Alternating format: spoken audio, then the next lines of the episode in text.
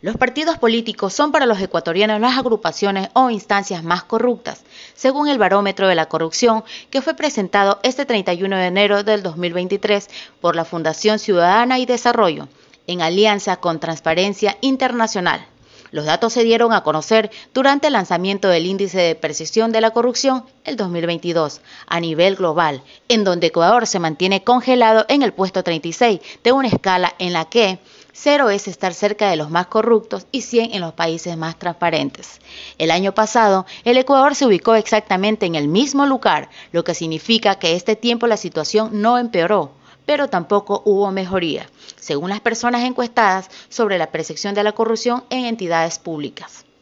El 65% cree que las organizaciones políticas son corruptas, en tanto que el 63% considera que los asambleístas también lo son. Un porcentaje alto, si se toma en cuenta que el promedio de esa percepción en América Latina sobre los legisladores es el de 52%.